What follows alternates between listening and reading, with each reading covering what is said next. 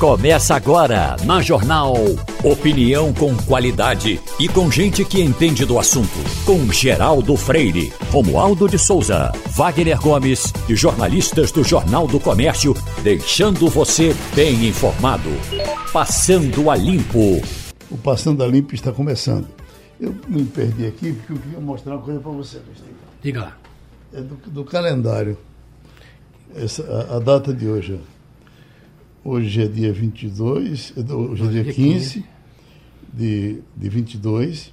Agora, são decorridos 196 dias do ano. Exatamente. E faltam 169 para terminar. É, quase Entendeu? dois números passando. Hoje é dia de que santo? Aí tem é, é, Rosália. Cadê a Rosália Lima? Você tem visto? Continua trabalhando né, na, na profissão ainda, dando assessorias aí. É? É. Justa, você conhece alguma justa não? Não, não. Boa Ventura, conhece alguma? Não.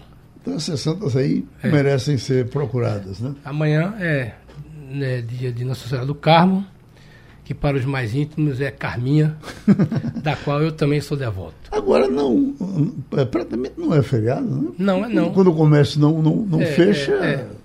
Os, ban os Geraldo, bancos já fecham é, no seguinte, sábado. É, antigamente você tinha essa devoção né, de que a, as pessoas guardavam isso aí como uma, uma grande festa.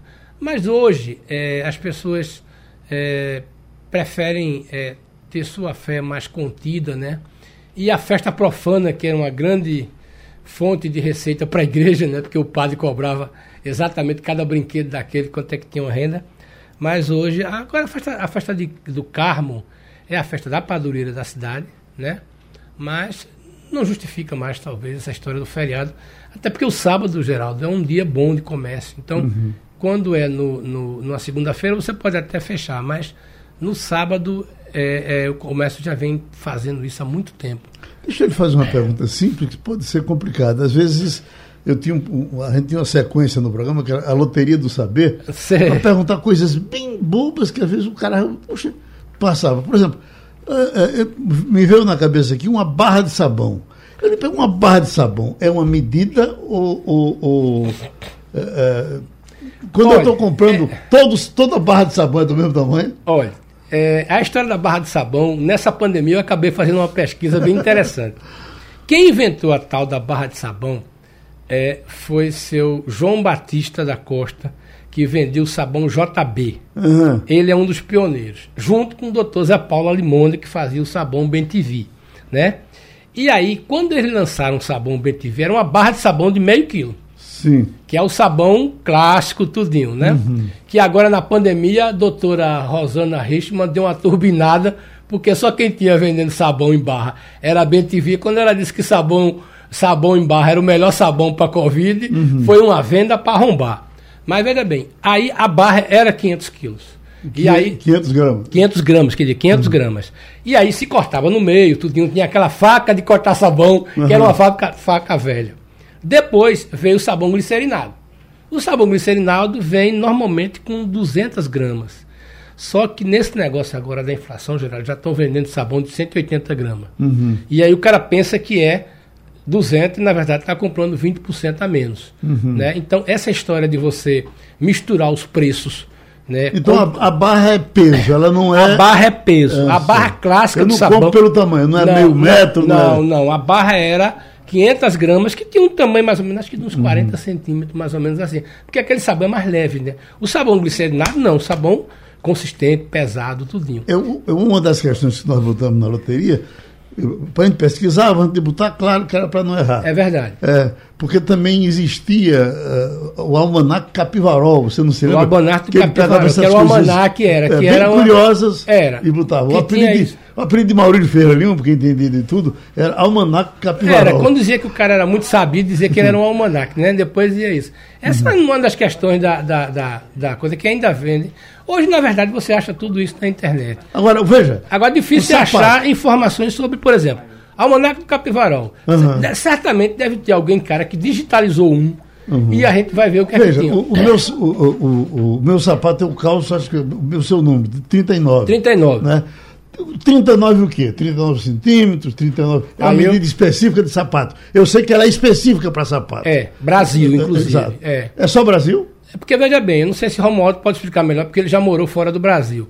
Mas veja bem, é, existem três tipos. um número que é na Europa, um número que é americano, que é completamente diferente, uhum. e um uhum. número esse geral. Né? Normalmente, hoje já se vende sapato e roupa com esses três números. Sim. Então, por exemplo, você chega lá e diz assim, 39 Brasil, a gente quer sapato para um pequeno. É, sim. Né? Uhum. Aí, é, o cabo aqui 39, o cabo 40 já é uma coisa melhor. Uhum. Eu calço 39. Uhum. Né? E é tranquilo. Agora, comprando 39 Brasil, você não tem erro. Uhum. Agora, é, o problema é que agora que estamos pensando, e aí eu fiz uma matéria outro dia na coluna dizendo o seguinte: finalmente o Brasil fez uma coisa que já devia ter feito há muito tempo. O Sebrae, junto com a, Abra, a indústria brasileira da indústria têxtil, fez um negócio que tem um nome bonito arretado. Perfil antropométrico do consumidor brasileiro. Que é o uhum. seguinte, eles pegaram mais de 6 mil pessoas, Geraldo, botaram num scanner e descobriram o tamanho das medidas do brasileiro. Existe uma medida padrão do Nordeste, uma padrão do Centro-Sul, existe uma padrão do, do, de São Paulo, porque tem duas coisas. Uhum. É, no caso do Nordeste, é, o brasileiro é baixinho da bunda grande. Sim. E aí o pessoal diz assim, baixinho da bunda grande do peitão. Isso não é nenhum preconceito. Na verdade é o seguinte, o perfil da mulher nordestina é um pouco menor, ela tem um seio um pouco maior e tem bunda. Uhum. Isso é um negócio. No Centro-Sul tem uma coisa. Então a gente tá. Isso aí para a indústria. Imagina isso. Num cabo que vai fazer uma, uma indústria de confecção. Uhum. Então, por exemplo, qual é o objetivo disso? É você chegar por Santa Cruz, como tem, o cara pegava um modelo americano, geral. Uhum. Meu amigo, era 20% de jeans, 20% de coisa na calça. Um rolo de papel higiênico. São quantos, são quantos metros de papel? Segundo o pessoal ali estava dizendo, é 30, 30 metros. 30 metros? Né? Agora tem um de 50 que é mais caro. Mas tem Uma um... caixa de fósforo. Tem aí não sei não. Aí é coisa aí. Me socorra, Romualdo. Romualdo, você tem essas anotações, não? Se o Geraldo calça 39, aqui no Brasil, isso significa em centímetros, hum. entre 25,6 e 26,1. Uhum. Isso ficou configurado num acordo feito pela ABNT, Associação Brasileira de Normas Técnicas. Leva em, leva em conta o, é, o, exatamente o tamanho do, do calçado, e aí, se, se, o seu calçado varia um pouquinho, aí tem um bico um pouco mais fino, aí vai para 26,1. Mas o número 39 corresponde em centímetros a 25,5 até 26,1. E é por isso que às vezes algum sapato de número 39, você tem que colocar um pedacinho de jornal ali na frente para dar uma esticada ou para calçar o pé e não ficar muito folgado. Porque no o, caso o, da América o meu, Central, o meu, o meu rumor é 38, 39. Pronto. É, é, ainda tem esse complicador, né? E, e no caso da América Central, e aí eh, também eles levam em consideração a América do Norte, porque eu morei e fui no México, então eu me lembro muito bem que um sapato, na época, eu, eu calçava um número 40. Com o passar do tempo a gente vai diminuindo o pé, porque vai diminuindo de tamanho também. Uhum. Então eu calçava um, um sapato de número 9. 9 no México, nos Estados Unidos, no Canadá, significa a um 40 aqui no Brasil. Eu não sei, sinceramente, não sei é, como é que é na, na na União Europeia, na Europa. Mas sei que na Ásia, também onde eu morei, é a mesma é, nomenclatura usada pelos Estados Unidos. Uhum. Quem calça 40, calça um sapato ou um tênis ou uma bota de número 9. Ah, que, que, o Wagner tem uma curiosidade aqui? Não, não, é, é, é, só uma constatação, rapaz, que eu vou até reduzir meu, minha compra de sapato, que eu estou percebendo que a gente pode fazer um rodízio de sapato, que todo mundo calça a mesma coisa todo aqui. mundo calça 40. Né? Todo mundo calça 39. 39 né? então não vou deixar de A gente saiu da, da faixa da sacanagem. É, eu vou perguntar a Caixa. Todo político calça 40. É, né? Aqui todo mundo calça 39, então eu vou perguntar a Caixa. Caixa, o que é que tem sobrando aí na tua casa de sapato? Rapaz, eu sou meio chato com sapato. Mas olha, eu, eu, eu perguntei tenho... isso tudo a vocês por conta desse negócio aqui. Vê, vê bem. Uh, uma, uh, uma arroba são 15 quilos, não é isso? Isso, 15 quilos. Uma tonelada são mil quilos. Mil quilos. E aí tá aqui, ó. Apreensão de 5 toneladas de cocaína no, Rio, no Rio Grande do Norte. 5 mil quilos de cocaína. 5 mil quilos de cocaína. Meu amigo. É, é muita coisa, viu? Ah, é, é, é uma, isso aí no mercado internacional. Mas é 5,15. 5,15 quer dizer o quê? Meu amigo, 150, né? Olha, isso, é, isso é 5 mil, 150 quilos. É, é, qual a capacidade de um container, Castilho? Uhum. É, 20, é 20 mil quilos. 20 né? mil, pronto, isso é um quarto de um, de um é, container. É, isso é 20, produção 20, de feijão. Volume, né? É, produção de feijão. Ah, Veja bem, é, é, eu não sei como é que tá, até porque eu nunca mais pesquisei isso, mas esse negócio de cocaína está ficando muito, muito diferenciado, porque agora a gente está conseguindo chegar nos, no atacadista. Né? Então, por exemplo, a Polícia Federal tem feito muita apreensão, não é mais uma barra de cocaína, duas barras de cocaína, ou seja, esse negócio aí, certamente, imagina o custo disso, o investimento disso. Eu estava vendo outro dia que os caras compraram terra lá em Petrolina para mandar via Petrolina. A Polícia Federal até pegou alguma coisa. O cara pegava no meio do pallet de manga, jogava alguma coisa aí de 200 quilos, 300 quilos. 5 mil para ele botar das duas. Ou ele botou um container inteiro, ou ele botou aí, sei lá, um, uma coisa muito. Né? Porque você está falando. Ah, isso é comprimido, né? Isso é muito comprimido. Isso. Então é muita coisa, porque é, é, é, é, como é que se diz? O investimento é muito grande. Outro dia eu estava vendo, Geraldo, os caras falando de negócio do crime. Aí o cara diz assim: como é que o sujeito vai assaltar um banco? O cara disse: o investimento é muito alto. E por que investimento? Ele disse: você já pensou? Mobilização de pessoas, compra de informação, mobilização de veículos, mobilização de, de é, informação sobre a polícia, transporte é, e, como é que chama, arma e segurança. Isso tudo custa dinheiro. Então, para você fazer um determinado tipo de assalto, alguém tem que bancar isso. Né? Tem caba que é contratado e se ali vai haver um negócio, ele cabo não sabe nem o que é. Normalmente os cabras que estão brigando. E tem os especialistas. Então, disse, olha, esse é um negócio, e eu só me lembro daquela frase do doutor Zé Vicente. Uhum. O crime é um negócio.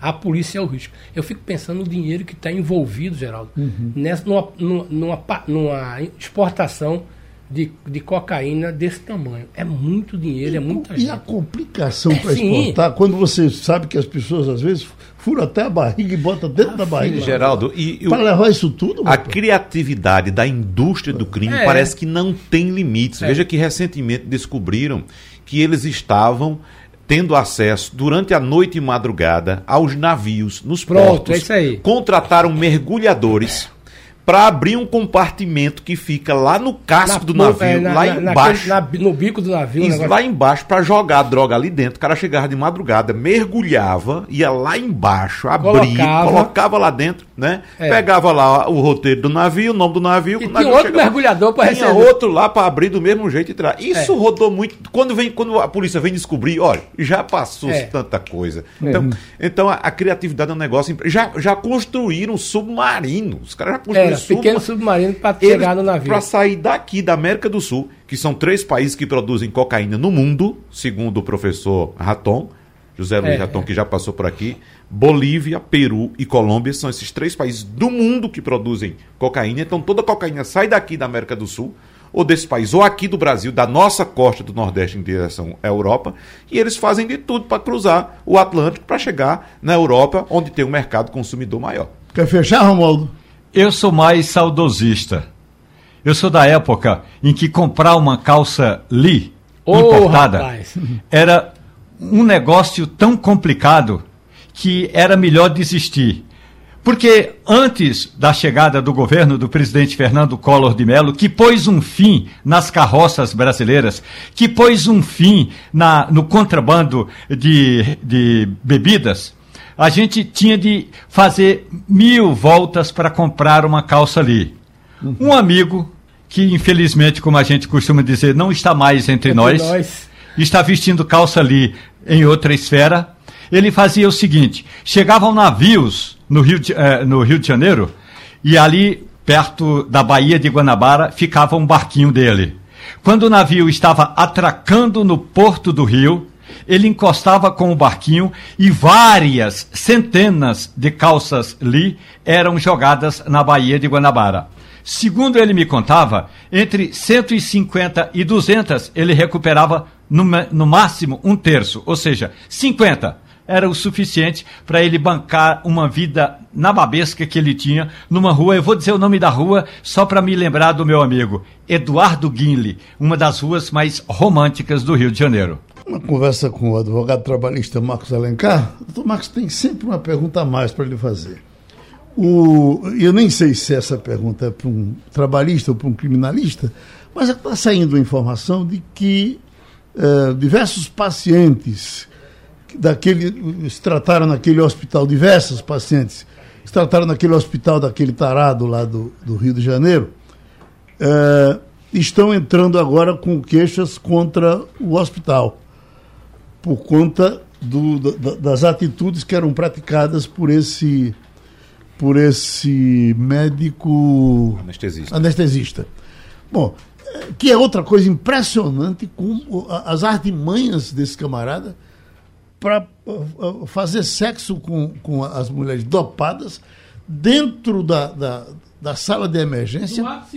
A sala de cirurgia. Com as pessoas, com todo mundo lá dentro, ele só, se, se trancava, deixava só a cabeça de fora, ninguém via o resto dele. É um negócio assim, mas como é possível fazer isso? Aí eu lhe pergunto, nesse caso, entrar com ação contra o hospital, é, o hospital também não é vítima de um camarada desses? Ou, na verdade, o hospital é responsável por, um, um por esse marginal? É, bom dia para todos. Bom dia.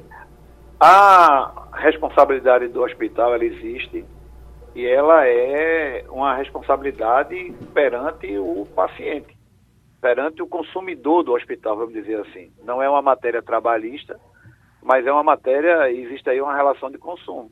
Na hora que você vai para um hospital, a presunção, ou seja assim, o que você espera é que tenham médicos, enfermeiros e toda uma equipe responsável que jamais vai praticar atos né, dessa natureza. Então, apesar do hospital ter o direito de uma ação de regresso contra essa pessoa que praticou essas atrocidades que, estão sendo, que ele está sendo acusado, mas perante o paciente, o hospital sim, ele tem que responder. Nesse caso, doutor Marcos, o hospital da rede estadual. Seria o Estado, então, responsabilizado por essa questão, né? É, o, o titular do hospital, se ele é, de uma, é um hospital público, sem uhum. dúvida que será o Estado que vai ter que, o, o dever de indenizar. Fernando Castilho. Doutor Marcos, bom dia. Eu confesso ao senhor que em 45 anos de profissão foi a coisa mais bestial que eu já vi é, acontecer no noticiário. Né? Essa coisa é aquele tipo daquela notícia, daquela informação que é que usa a palavra perturbadora. Né? É muito difícil a gente imaginar um ser humano ser capaz de uma violência tão grave quanto essa numa situação indefesa. Mas me diga uma coisa, do ponto de vista trabalhista e criminal, como é que vai ser tratado esse assunto? Qual é a cadeia de, como é que se diz, de responsabilização que vai ser feita?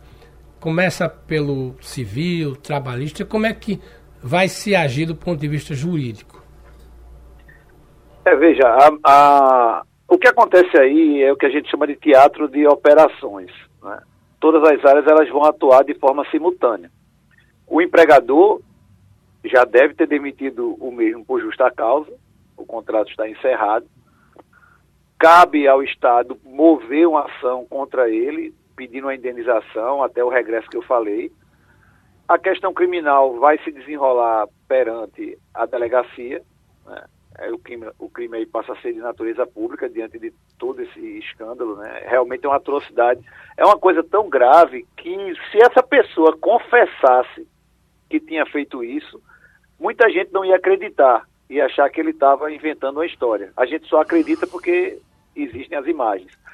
E aí, cada pessoa que se sinta ofendido também poderá tomar medidas na esfera civil de buscar a sua indenização e também na esfera criminal.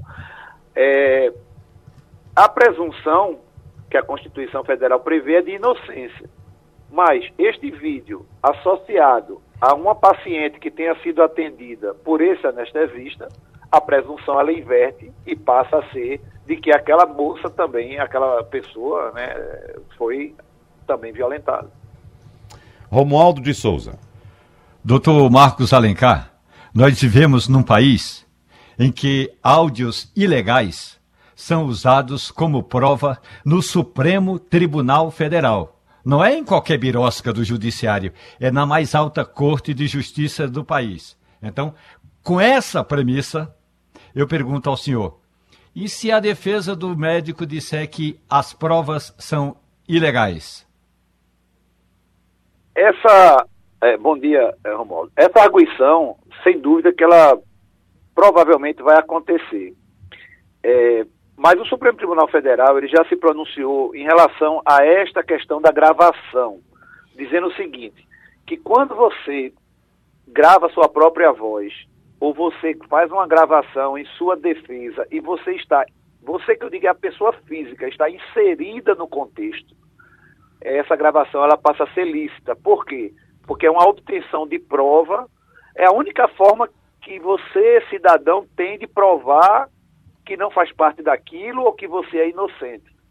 É diferente quando uma pessoa que não tem nada a ver com determinada situação instala um gravador oculto ou uma câmera oculta.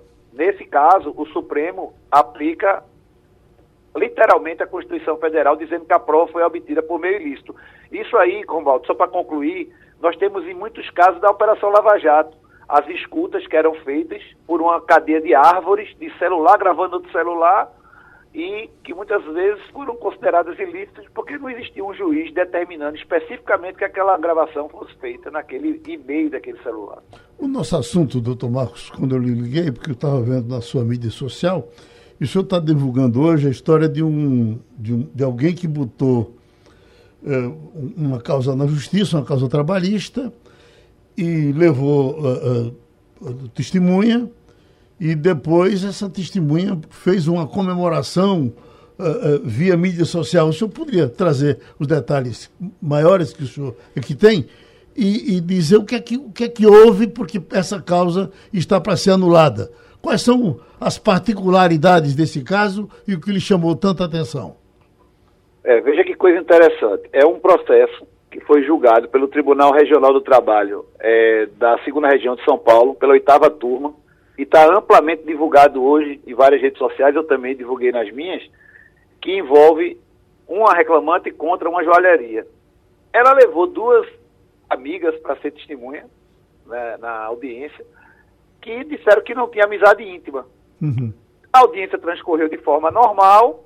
Após a audiência, elas fizeram um vídeo, a reclamante com as duas testemunhas, no TikTok, que é uma, uma rede aí similar ao Instagram, de vídeo, fazendo uma dancinha e comemorando o resultado da audiência, fazendo considerações é, jocosas, inclusive contra a Justiça do Trabalho, ridicularizando as coisas, dizendo assim, até no, na decisão constou aqui, abre aspas, essa é para você, novinha JT.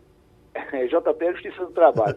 e aí, o juiz do caso, tomando conhecimento disso, depois dos depoimentos já terem sido colhidos, ele seguindo o artigo 765 da CLT, que diz que ele é o, o detentor da direção do processo, ele considerou nulos os depoimentos e ainda aplicou a pena de litigância de má-fé contra a reclamante. Uhum. Né? Esse processo foi movido contra uma joalharia de, de nome Trust.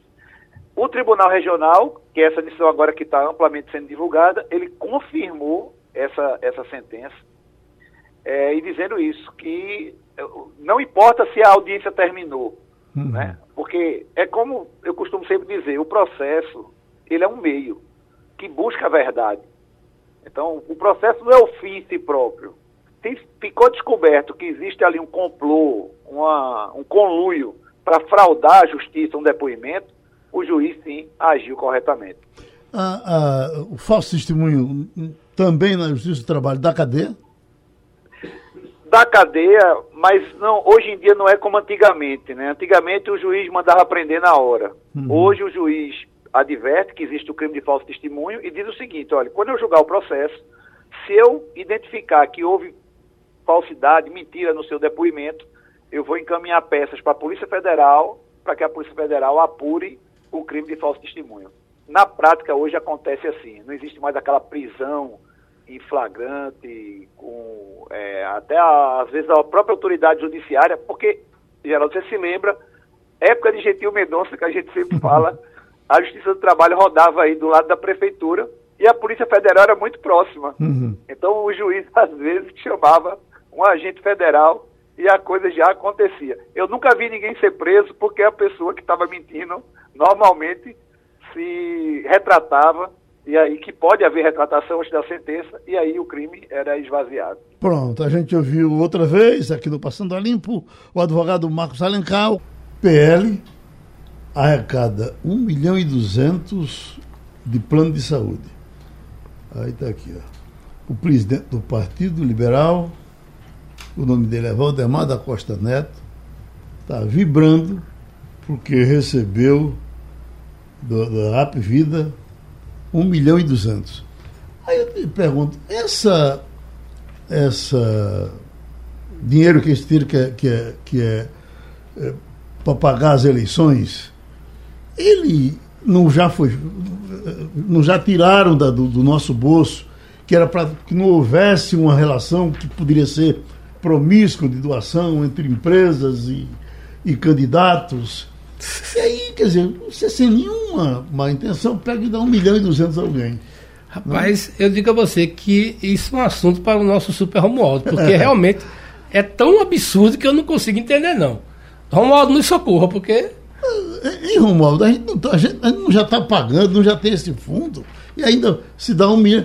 E está aí aberto, vai receber muito mais, não é, não é só esse, né? Esse é foi divulgado. Né? Não, está em aberto e tem de ser divulgado e tem de prestar contas.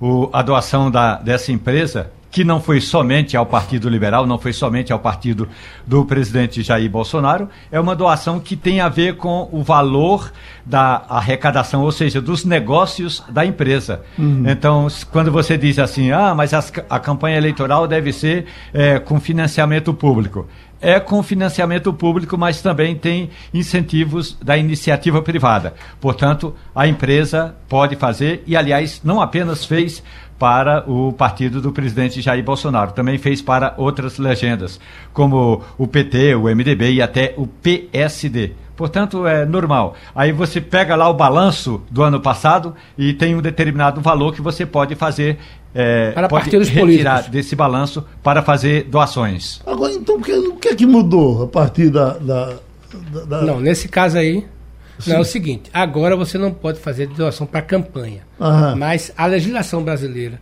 de pessoa física e pessoa jurídica permite doações para partidos e organizações sociais.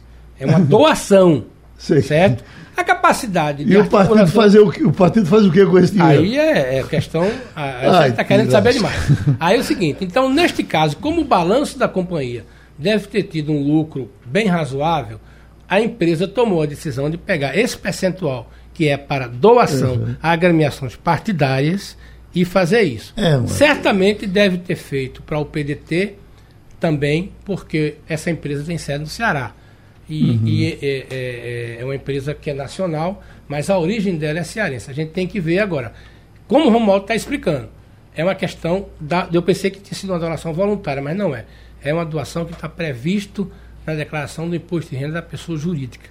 Tá certo. Que pode ser, de verdade, devia ser, por exemplo, que seria muito mais interessante, quantas organizações sociais estão é, precisando de um milhão e duzentos reais para fazer. Quem menos precisa de dinheiro hoje é partido, é partido político, político, Porque já tem muito, né? 5 bilhões é, para fazer eleição. Aí, só para eleição. É só para eleição. É, que ainda tem, Agora, é, estamos falando do é fundão eleitoral. o seguinte.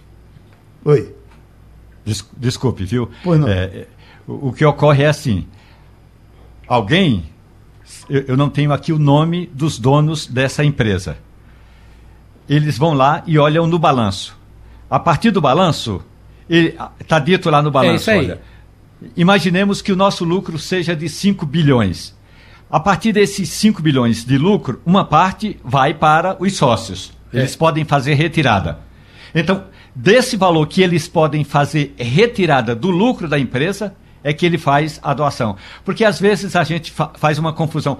Não é a pessoa jurídica da empresa. É isso aí. É a pessoa física dirigente da empresa com base no balanço da empresa. Não sei se ficou claro isso. Ficou. Mas é a pessoa física a partir do balanço da empresa. Uhum. Tá certo. Depois, depois a gente se acerta. Mas olha, uh, o que o Castilho está chamando a atenção aqui para a gente destrinchar algumas coisas que aconteceram com a, com a PEC. Por exemplo, Romualdo, está aqui, ó. Congresso derruba veto e restabelece mecanismo de compensação a estados por perdas do ICMS. É isso que você quer falar, Castilho? É. é uhum. Romualdo está acompanhando também, nosso ouvinte deve se lembrar que no começo de maio houve uma lei, né, uma, uma lei que aprovou o seguinte. Foi a lei que mexeu, inclusive, na questão dos combustíveis, tudinho, e os estados, é, por perda do ICMS, né, poderiam ter uma compensação é, nas suas contas, certo? Isso foi aprovado, inclusive o relator foi o senador Fernando Bezerra Coelho. Isso é uma coisa. Quando aprovada a lei, né, ficou reservado lá um dinheiro que era para fazer esta compensação. Pois bem, veio a tramitação da PEC dos benefícios, que a gente chama de PEC Kamikaze. E aí, o mesmo relator entendeu que aquele dinheiro não deveria ficar mais neste negócio, porque não havia um compromisso dos estados de fazerem isso. Então, é, ele pegou, transferiu esse dinheiro para compor o bolo da PEC Kamikaze. Naturalmente, para ele fazer isso, seria necessário que o presidente vetasse. E o presidente vetou. Certo? Então, aquele dinheiro que estava reservado, o presidente vetou porque ele foi transferido de uma, de um, um, de uma PEC para outra PEC. Tá bom. Qual não é a surpresa que, no mesmo dia que o presidente foi para o Congresso a sancionar a PEC Kamikaze, o Congresso na mesma hora, derrubou o veto do presidente.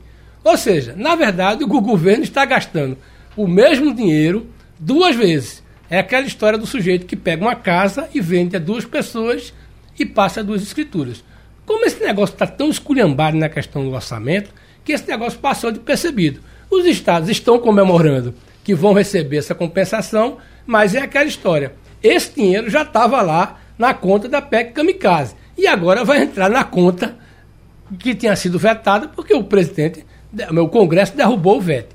É a chamada é, é, o estado da arte da esculhambação. Ô Castilho, o que é interessante disso tudo, Castilho, Geraldo e Romualdo, quem nos escuta, claro, é que tudo isso está muito claro. Essa esculhambação está clara. Não é escondida, não, é a luz do dia. Todo mundo está dizendo o que é que está acontecendo. Eu tenho aqui, tem análise, inclusive, da própria Câmara dos Deputados, que foi apresentada e foi ignorada. A consultoria de orçamento da Câmara já viu nesse texto né, criação de privilégio, dispensa de obrigação desproporcional e, e ainda criando também um, um ambiente de uh, falta de isonomia no processo é. eleitoral, é. que dá uma vantagem muito grande ao atual presidente que concorre à reeleição. Então, tudo isso está dito por economistas, pela consultoria da casa, como a gente já disse. Não é por falta de aviso. Não é por falta de aviso. Então, é, essa esculhambação fiscal, é, quando essa bomba estourar nos anos seguintes, 23, 24, 25, é que a gente vai saber o preço que nós vamos ter que pagar por essa bagunça, Romualdo. É, é importante dizer que os estados se organizaram muito bem. Se organizaram para derrubar o veto do presidente. Porque derrubando o veto, os estados garantem, não sei se vão receber, mas no papel, Castilho, garantem receber aquela perda de arrecadação quando houver redução de ICMS. Imaginemos, Vou pegar exatamente o Distrito Federal. O Distrito Federal vai ter uma perda de arrecadação de ICMS de aproximadamente 2%. Esse valor não está eh, monetizado, mas percentualmente falando, são 2%. Esse dinheiro o, o, Distrito Federal iria perder porque o presidente tinha vetado. Agora, com a derrubada do veto, a União vai ter de repassar esses 2% para o Distrito Federal. Ocorre que o governo já tinha juntado aquele dinheiro que supostamente ganharia com esse veto para justificar o chamado colchão da PEC kamikaze. Ou seja, como o cobertor é curto, o governo vai acabar dando um calote nos estados, não tenha dúvida disso. Da mesma forma como vai dar um calote nos municípios. Porque o Fundo de Participação de Municípios, o FPM, é também uma cesta de tributos e arrecadações. E aí, havendo redução nos tributos e nas arrecadações, vai também haver redução no repasse de verbas para os municípios. Ô, Romualdo, se nós tivermos uma reforma constitucional para essa coisa que vai valer por, uh, uh, uh, até dezembro. Aí eu lhe pergunto, depois de dezembro, volta a ser o que era, naturalmente, volta para a lei antiga, é isso? Foram é, promulgadas, porque a palavra correta para o nosso ouvinte e para os operadores de direito é promulgação. O presidente do Congresso, que é Rodrigo Pacheco, vai lá, assina e acabou. Não precisa do Poder Executivo. E aí a dona Maria vai perguntar: ah, é, Romualdo, e por que, que o presidente Jair Bolsonaro foi ontem ao Congresso? Porque queria aparecer na foto e apareceu. Porque queria cantar com a mão no peito e cantou. Porque queria fazer um discurso no plenário do Congresso Nacional e o fez. Um discurso de candidato. Então, se apropriou desse, desse é, momento. Mas ele não precisava estar ali presente. Foram promulgadas três PECs propostas que alteram a Constituição 125, desculpe, 124, 125 e 126. São propostas temporárias, transitórias, a palavra uhum. correta é. Transitória. Portanto, quando chegar no dia 31 de dezembro, elas perdem a validade. E aí na nova Constituição que foi impressa no ano que entra, essas PECs nem entram mais porque elas não têm validade. Com relação a valores, imaginemos agora que o seu José está todo contente porque o vale gás dele, que é de dois em dois meses, vai pular para 120 120 reais em média. Ok, ele recebe agora em agosto 120 reais, em setembro ele não recebe nada, em outubro mais 120 reais, em novembro não recebe nada, e em dezembro mais 120 reais. Quando for em fevereiro, porque são de dois em dois meses, o seu José vai receber a metade desses 120 reais. E, e some-se a isso, Geraldo Freire, é uma piora na expectativa do mercado em relação ao cenário global principalmente Europa e América do Norte. Diga-se Estados Unidos, que está registrando aqui a maior inflação dos últimos 40 anos. Europa, que divulgou uma prévia do PIB, e a prévia do PIB foi bem abaixo do que se esperava, ou seja, entra em recessão. O euro, depois de 20, 20 e poucos anos, chegou a ficar no mesmo patamar ou até abaixo do dólar. Então, o mercado trabalha com um cenário de recessão global. Então, o que estamos fazendo agora é uma retenção de preços, segurando os preços desses produtos, dessas commodities aqui no Brasil, sobretudo os combustíveis, até 31 de dezembro. Então, some-se a isso, na virada do ano, como você perguntou a Romualdo de Souza, quando tudo isso acabar, eu não consigo nem vislumbrar, Castilho, imaginar qual será o preço, por exemplo, da gasolina na virada do ano, quando os postos começarem a, a, a remarcar de acordo com o mercado internacional e o fim dessas benesses todas. É bom lembrar que, como o Castilho estava citando, a, a União agora volta a ser obrigada a compensar os estados pela perda de arrecadação porque uhum. vai ter que compensar os estados, né? Agora, quando o presidente é, é, vetou, o presidente Bolsonaro, ele alegava ser desnecessária essa medida porque os estados tinham metade a arrecadação. Só que eu estava ouvindo ontem o é, doutor Décio Padilha falando, é. né, que, por exemplo, essa compensação, esse gatilho vem em cima da arrecadação total dos estados. É. Não é uhum. pela perda somente do combustível. Então, os estados podem ficar com um rombo para o ano que vem e pode querer compensar esse rombo a partir de 2020. Deixando a começar, a gente volta já. Passando a Limpo. Já estamos com Fabiola Góes, as notícias dos Estados Unidos. Daqui, Fabiola, morre Ivana Trump, primeira mulher do ex-presidente americano Donald Trump. Morreu aos 73 anos. Aqui se diz: empresária foi encontrada morta próxima à escada de casa uh, na década de 80, formou uh, com Trump um dos casais mais poderosos de Nova York. Então Trump está chorando hoje, não é isso? Bom dia, Geraldo. Bom, Bom dia. dia. a todos. É isso mesmo, foi ele mesmo quem noticiou a morte da primeira mulher dele. Lembrando que Trump já está no terceiro casamento ele largou a Ivanka Trump para casar com uma outra mulher, ficou pouco tempo, teve um quarto filho, né? Porque ele teve três filhos com Ivanka Trump. Ivanka foi uma pessoa muito importante, né, na vida do Trump, na construção do império que ele construiu mesmo lá em Nova York, nos Estados Unidos, e ela era o braço direito dele, inclusive gerenciando um hotel de luxo que o Trump tinha na época. Então, eles ficaram casados muitos anos, for, lamentam, o Trump né, noticiou a morte, lamentando mesmo, e lembrando que eles têm três filhos, que foi, ela foi uma mulher valorosa, Ivanka Trump escreveu livros, ela inclusive escreveu livros de autoajuda, escreveu para uma revista também, atuou na área de moda, era empresária, e aí encontraram ah, o corpo dela né, no, no escada. É, Falam-se que ela poderia é, ter sofrido uma parada cardíaca e ter caído, mas não se descarta também uma, uma possível queda, né? Uhum. Então a repercussão é grande nos Estados Unidos em relação a isso. Oi, Wagner. Fabiola Góes, por falar em Donald Trump, vamos falar também a respeito das investigações sobre a invasão ao Capitólio e a situação de, do ex-presidente parece que não é nada boa, né, Fabiola? Cada dia mais chegam informações uh, que uh, complicam mais ainda a vida de Donald Trump. Ele teria, uh, inclusive, tramado uma espécie de, de, de, de golpe mesmo para se manter no poder. afirmam já, inclusive em depoimentos, de que ele, ele de fato, foi quem comandou a organização daquela invasão. Não compareceu no dia, mas foi quem organizou tudo. E o que é que se tem mais de levantamento aí a respeito dessas informações? Até porque, Fabiola, as pessoas estão prestando depoimentos, são ex-assessores diretos do ex-presidente e estão falando abertamente sobre o que aconteceu, né, Fabiola?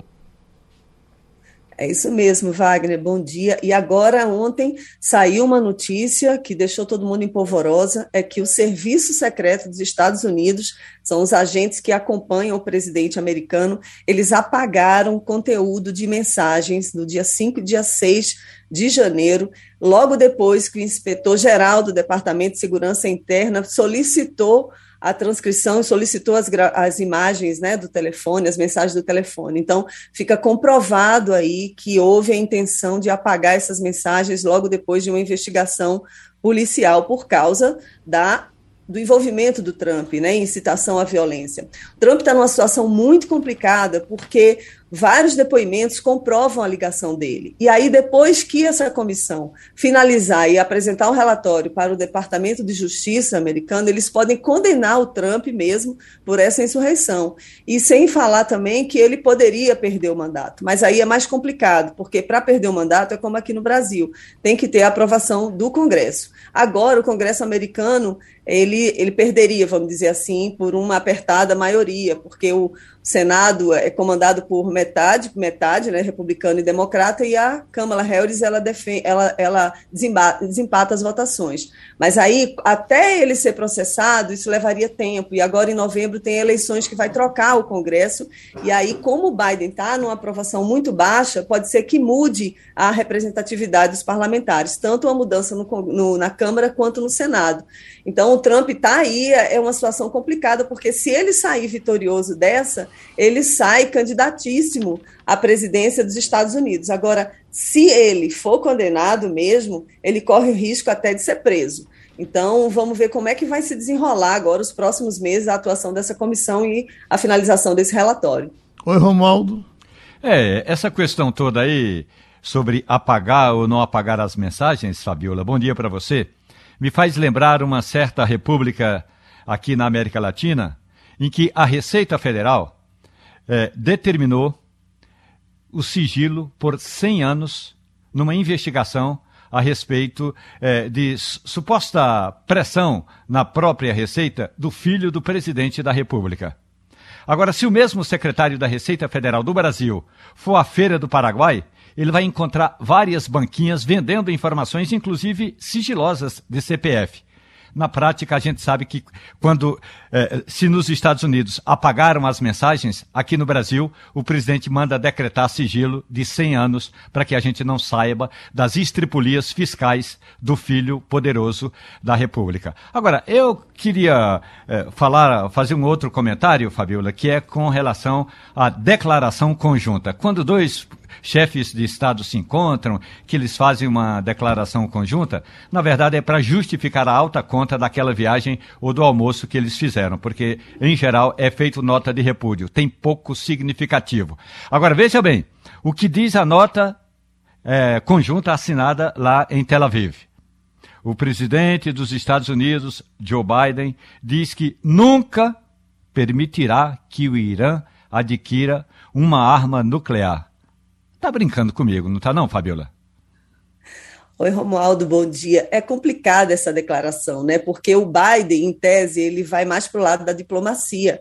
E o Air Lapid, né, o primeiro-ministro de Israel, ele já está querendo um enfrentamento, está dizendo que se não for pela força, o Irã não vai abrir mão de enriquecer o urânio. O, urânio. o Irã afirmou já tem um, uns cinco dias que voltou a enriquecer né, o urânio para para a energia nuclear em 20%. E isso aí deixou o mundo todo em polvorosa. Só que isso acaba afastando ainda mais o Irã dos Estados Unidos e levando o Irã para mais para o lado da Rússia, lado da China, lembrando que eles já estão conversando sobre a possível entrada no BRICS. E isso é um cenário complicado e é, lembra muito, segundo os historiadores, antes da Segunda Guerra Mundial, em que se formavam os blocos né? Então, eram muitos blocos que havia na época, os países discutindo entre si. Isso daí acaba prejudicando a economia mundial, porque não tem o mesmo fluxo econômico, e aí acaba afastando, vamos dizer assim, o Irã, nesse, né, agora, nesse momento, acaba afastando o Irã dos Estados Unidos.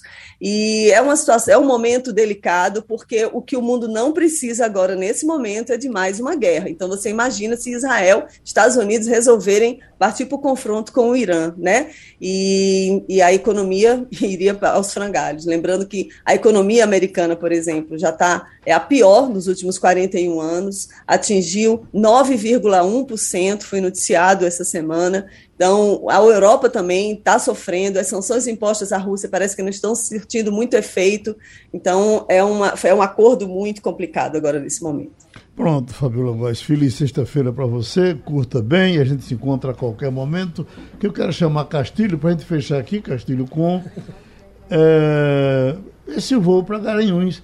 É um charme você ter no seu município é. um avião pousando, não é? Olha, a Internacional Garanhuns está se juntando agora à Internacional Caruaru e a Internacional Serra Talhada, que é o avião de lá. Você vai hum. decolar daqui esse voo é feito. Isso já foi tentado uma vez, depois já, deu tudo para trás. Veja bem, Será é... que dessa vez vai funcionar? Veja bem, nada como caixa com dinheiro. Então, uhum. já se tentou, por exemplo, o governo do estado organizou a pista de Caruaru, organizou a pista de Serra Talhada, que foi uma iniciativa muito do deputado Sebastião Oliveira, né, uhum. que vivia lutando por isso, e agora chega a Garanhuns. O avião é o mesmo, ele sai em várias cidades. De qualquer maneira, é bom porque você. Garanhuns são quantos quilômetros? É, daqui para lá, 230, 230. 240, seria mais ou menos um voo daqui para Natal, daqui para é, é, Petrolina. Aliás, daqui para Natal, daqui Maceió. para Maceió. Agora, é um avião bom. Uhum. Por incrível que pareça, mesmo sendo um avião monomotor, é considerado o avião mais seguro para esse tipo de rota regional. A Polícia Federal tem um avião desse aí. Foi o avião que transportou Lula naquele negócio da prisão. Foi esse, um avião desse mesmo tipo. E a Azul está fazendo isso. É bom, eu acho que é uma coisa legal e, e como é que se diz? É o charme de você é, sair daqui de manhã visitar Garanhuns e voltar. Eu acho bom, Castilho, você tocar nessa questão da segurança da aeronave, que de fato é uma aeronave bastante segura, Geraldo. Mas são nove passageiros só. São nove, são no nove máximo passageiros. nove passageiros, é. mais bagagem dos passageiros.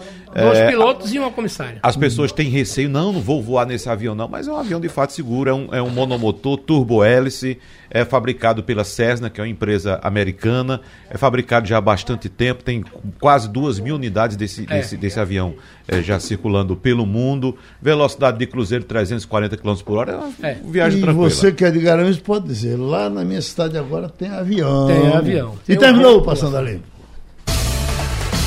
A Rádio Jornal apresentou opinião com qualidade e com gente que entende do assunto. Passando a Limpo.